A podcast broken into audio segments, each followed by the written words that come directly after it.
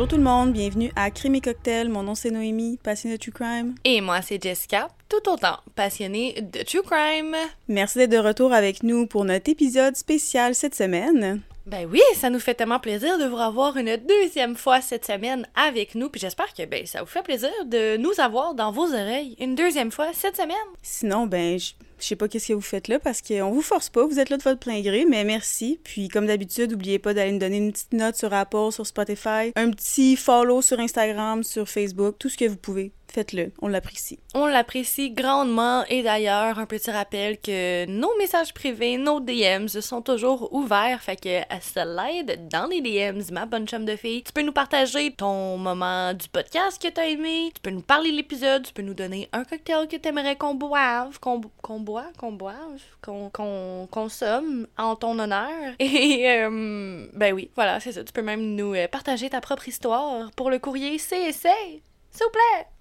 S'il vous plaît, parlant de partager, on va vous partager la recette du drink pour l'épisode spécial d'aujourd'hui qui s'appelle Witch Please. C'est une recommandation Instagram de Karine Jutra. Merci à toi, Karine. On l'apprécie beaucoup. Pour le Witch Please, avoir besoin de 1 once de vodka, 1 once de rhum, 1 once de curaçao bleu, de la limonade ou du Sprite, ou j'imagine même les deux, hein, faites ce que vous voulez.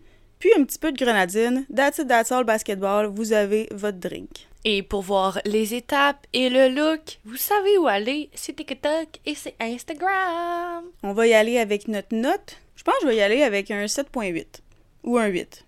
J'aime bien ça c'est ça fait différent avec la limonade. Je trouve qu'on n'en utilise pas souvent. J'aime la couleur, je trouve que c'est une belle couleur. Donc euh, voici voilà. Moi aussi, je pense que je vais y aller pour un 8 grâce à la couleur. C'est vrai que c'est un cocktail qui est très agréable à l'œil, mais on dirait que niveau goût, ça me rappelle un petit peu plus mes premières années de légalité. Sais, ça goûte un peu mes premiers cocktails dans des bars. on dirait que mon palais est un petit peu plus amer et tarte que pas une tarte comme une tarte aux pommes, mais tu sais comme tarte que sucré. Fait qu'on dirait que c'est moins dans ma palette, mais c'est super bon pareil, mais c'est sucré. Je pense que je mettrais peut-être un demi-once, ben, la moitié d'un once de curaçao au lieu de un au complet. Je trouve que le curaçao, ça a comme une espèce de lourdeur, si je peux dire ça comme ça, et j'en mettrais un petit peu moins. Puis même pour la grenadine, moi, je, je, m'en passerais tout simplement de la grenadine. Ça fait joli dans le verre, mais est-ce que réellement ça rajoute quelque chose au goût? On dirait que j'ai envie de dire non. Puis même, on dirait que j'ai envie d'aller plus loin. Je remplacerais probablement la vodka par du gin pour comme donner un petit peu d'amertume.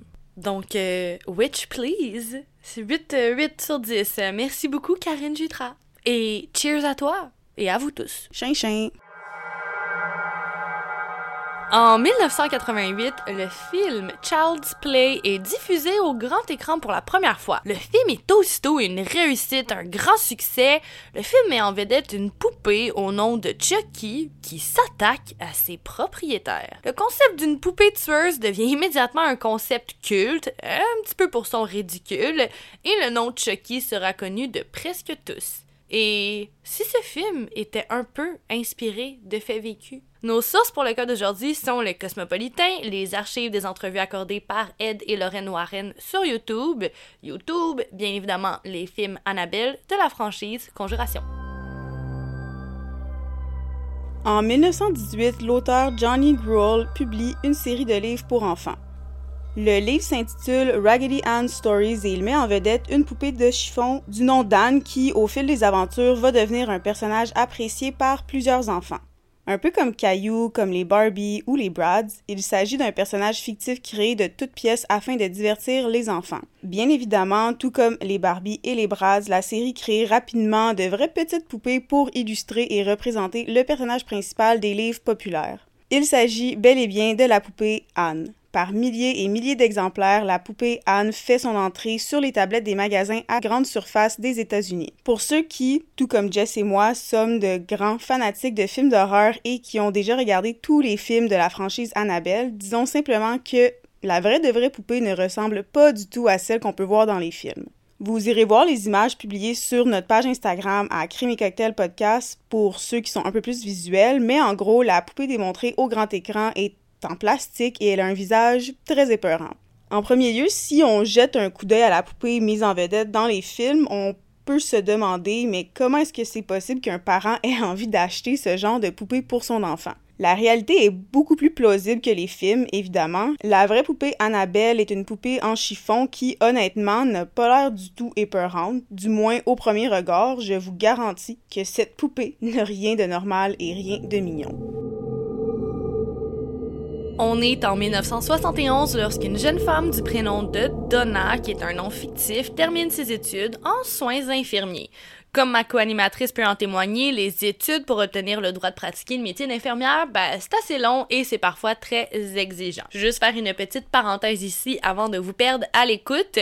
Oui, oui, on a bel et bien appelé la poupée Anne parce que ben, le personnage s'appelle Anne. Restez avec nous, vous allez comprendre comment Annabelle a obtenu le nom Annabelle. Revenons-en aux amitiés développées durant les études de soins infirmiers. Comme on l'a dit, c'est vraiment pas rare de développer des amitiés assez uniques durant les études, comme dans n'importe quel domaine d'études. On, on, le sait tous, nos amis d'école, c'est nos meilleurs amis. C'est exactement ça qui est arrivé à Donna. Elle devient rapidement meilleure amie avec une de ses camarades de classe et toutes les deux, elles vont décrocher un emploi dans un hôpital qui est le même hôpital et elles vont donc décider de déménager en dans un petit appartement. Comme c'est leur tout premier appartement, ça marque un moment de vie qui est très très important. Et pour la mère de Donna, ben aussi c'est un moment qui est super important. Après tout, c'est son bébé qui s'envole enfin du nid. Parlant de son bébé, la mère de Donna, se rappelle les soirées qui ont passé à lire des histoires de Raggedy Ann avec sa petite fille. Oh mon dieu, qu'est-ce que le temps passe vite. Alors un jour, lorsque la mère de Donna elle fait les courses, principalement dans le but de secrètement acheter tous les items nécessaires au déménagement de Donna, elle tombe sur une poupée bien spéciale, Raggedy Ann. Sans hésiter, la mère de Donna quitte le magasin avec la poupée dans le but de l'offrir à sa fille. Premièrement en guise de décoration, mais principalement pour l'émotion et le message derrière le cadeau. Et ben, pour Donna, la poupée, elle est extrêmement significative. La poupée symbolise son indépendance et son enfance à la fois. C'est donc accompagné de sa meilleure amie Angie, qui est aussi un nom fictif, et de son autre amie de chiffon, Anne, que Donna s'installe dans son tout premier appartement. Bien évidemment, la poupée, elle trouve un endroit bien spécial dans la chambre de Donna et Donna va l'installer tout au-dessus de sa commode. Tous les matins, lorsqu'elle ouvre les yeux, elle voit sa chère Anne, elle ressent une grande dose de réconfort. Les deux nouvelles infirmières, elles adorent leur nouvelle réalité, elles adorent leur emploi et en plus, elles sont super bien installées dans leur appartement. Elles cohabitent très aisément et tout va merveilleusement bien entre eux. Elles sont toutes les deux sur des corps de travail différents. Donna travaille de jour, Angie travaille de soir, donc elles n'ont que quelques jours de, euh, ensemble par semaine et elles en profitent pour passer beaucoup de temps de qualité entre meilleures amies lorsque leurs horaires le permettent. Elles ont toutes les deux droit à une journée de congé hebdomadaire et elles s'organisent souvent pour avoir la même. Un matin de congé, alors qu'elles sont toutes les deux en train de déjeuner, il y a l'une des deux meilleures amies qui a une bonne idée. Et si Anne venait nous rejoindre à la table? Elles installent donc la poupée au bout de la table, partagent le petit déjeuner avec elle, elles rigolent, elles vont replacer Anne sur sa commode et elles vont vaquer à leurs occupations durant la journée. Le lendemain matin, alors que Donna se prépare pour aller au travail, ben elle remarque qu'Anne est installée exactement dans la même chaise que la veille. Elle sourit, elle est persuadée que ben, la poupée elle a été installée à cet endroit intentionnellement par sa colocataire et sa meilleure amie. Elle reprend la poupée, la replace à son endroit de prédilection et n'en pense rien du tout. Lorsqu'Angie se réveille quelques heures plus tard, elle aussi, elle sourit grandement lorsqu'elle remarque que sa colocataire lui a laissé un petit clin d'œil bien particulier pour lui souhaiter une bonne journée. La poupée Anne, bien assise sur sa chaise à la table.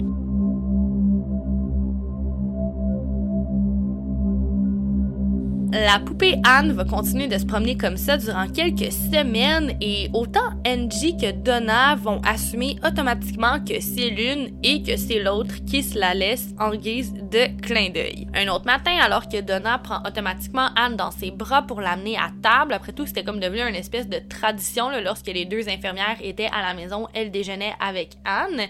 Les deux infirmières sont en train de discuter, elles grignotent, lorsqu'elles remarquent toutes les deux quelque chose d'extrêmement étrange. Les deux petits bras en chiffon de la poupée Anne s'installent tout seuls sur la table.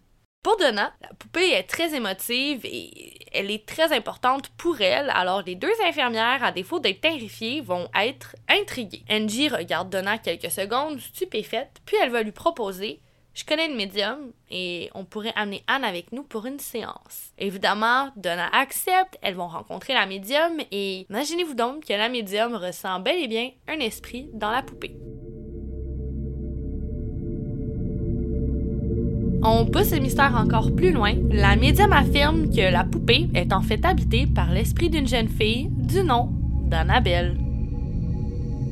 La médium ne donne pas trop de détails. Elle mentionne que l'esprit d'une jeune fille qui a été tuée brutalement près de leur appartement errait, perdue, qu'elle s'est réfugiée dans la poupée et la médium affirme qu'il s'agit probablement d'une énorme source de réconfort pour l'esprit de la jeune fille.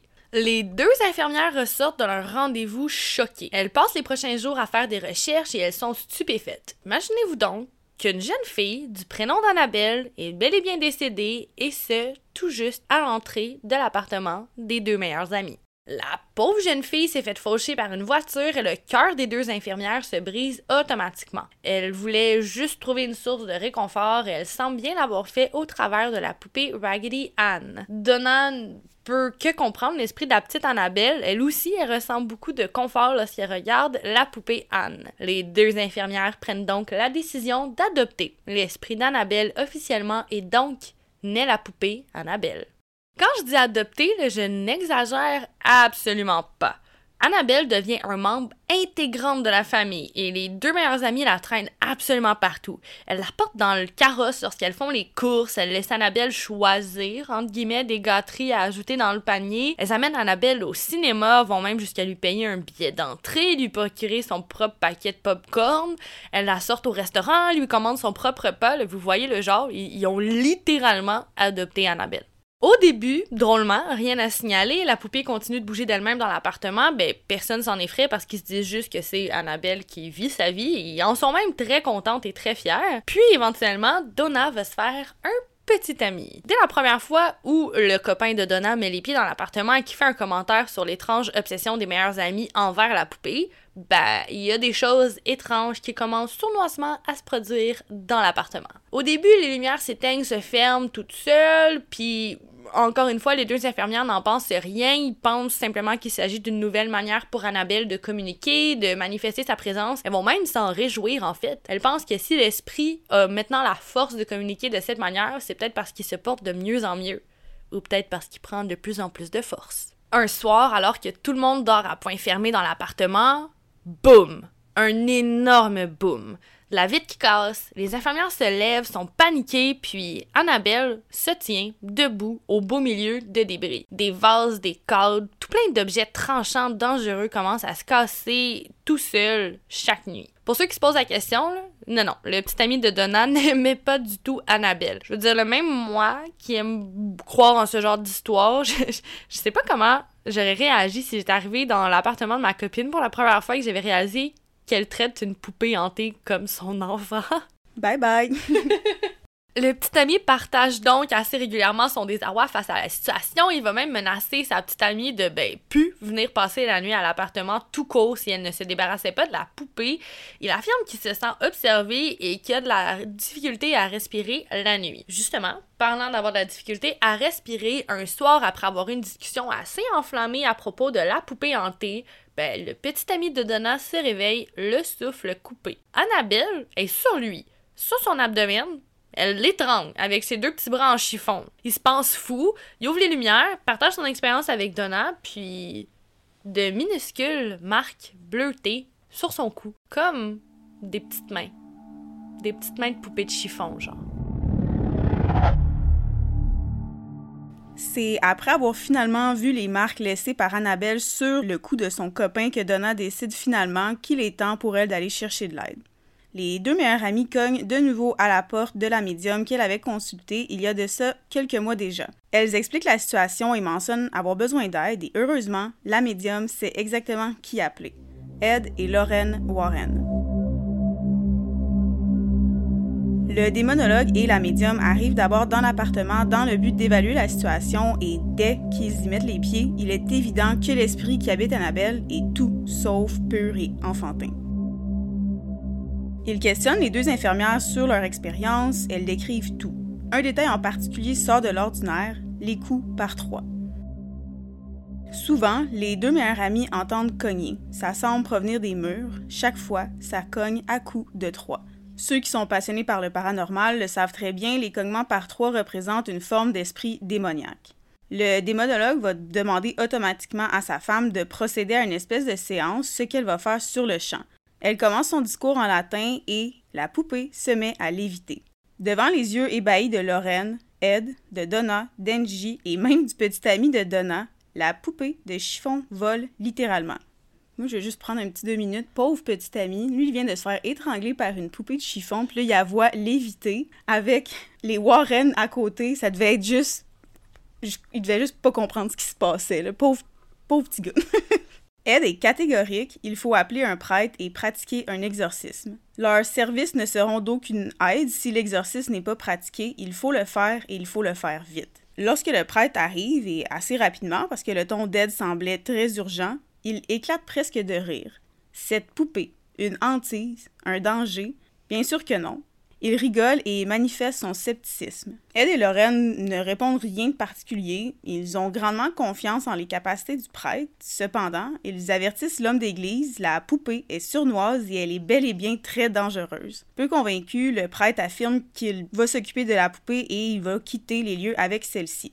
Il va l'acheter grossièrement à l'arrière de son véhicule et peu préoccupé des avertissements du couple Warren, il continue de marmonner quant à son scepticisme, moi, je sais pas, les Warren, ils sont paix à leur âme, les deux sont décédés, mais s'ils me disent quelque chose, d'avoir peur de quelque chose, je peux te jurer que je vais avoir peur de cette chose-là, il a rien. Si, si les Warren ont peur, t'as peur. That's it, that's all. Ce qui devait arriver arriva. La voiture du prêtre perd soudainement le contrôle et la dernière chose que l'homme d'église voit avant de s'écraser dans un violent accident de voiture est le visage d'Annabelle.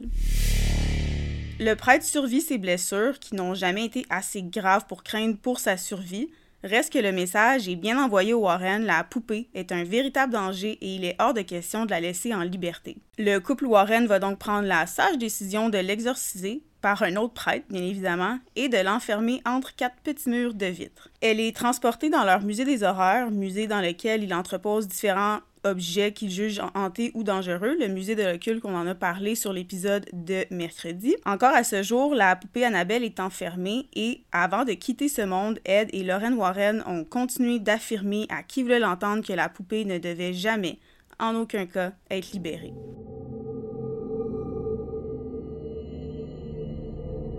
Il est même dit que plusieurs autres visiteurs sceptiques ont partagé leurs doutes quant à la légitimité de la poupée devant celle-ci. Tous ont été victimes d'accidents dans les jours suivant leur rencontre avec Annabelle. Avant sa mort en 2019, Lorraine affirmait toujours ne pas être en mesure de regarder la poupée dans les yeux. Bien que le film Annabelle qui est paru en 2014 présente et dramatise plusieurs événements qui se sont réellement produits dans les domiciles des infirmières, ben, tout comme la conjuration, il s'agit d'une très grande exagération. Le deuxième film, Annabelle la création, et le troisième, Annabelle Comes Home, tous les deux parus en 2017 et en 2019, pour leur part vont présenter en grande partie des événements bâtis de toutes pièces pour le grand écran. Donc oui, les films Annabelle sont bel et bien inspirés de faits vécus, mais n'oubliez jamais d'en prendre dans l'essai. Chaque fois qu'un film ou une série s'inspire de faits réellement vécus, faut garder en tête que les scénaristes doivent garder le public en haleine et que donc ben, plusieurs détails peuvent sembler véridiques, mais ils ne le sont pas. Gardez en tête pour toutes vos écoutes spéciales Spooky Season. Parlant de Spooky Season, ben on est de retour dès mercredi. Mais oui, on est déjà de retour mercredi pour vous raconter une autre histoire très très spooky. La semaine prochaine, retrouvez-nous pour une autre histoire des Warren. On va parler d'un cas qui est beaucoup moins médiatisé que les autres cas comme la conjuration, Annabelle, autre cas aussi que les Warren ont enquêté. C'est en fait un cas sur un homme. Est-ce qu'il était, est qu'il était possédé du démon? Est-ce qu'il n'était pas? Est-ce qu'il a tué sa femme parce qu'il était possédé du démon ou est-ce qu'il a juste pris ça comme excuse? Ce qui est le fun de cette enquête-là, c'est qu'on a des preuves vidéo qui viennent avec. Je vous laisse sur ce petit teaser et... Revenez-nous la semaine prochaine Ah! Crémé cocktail! Cheers, guys! Chien!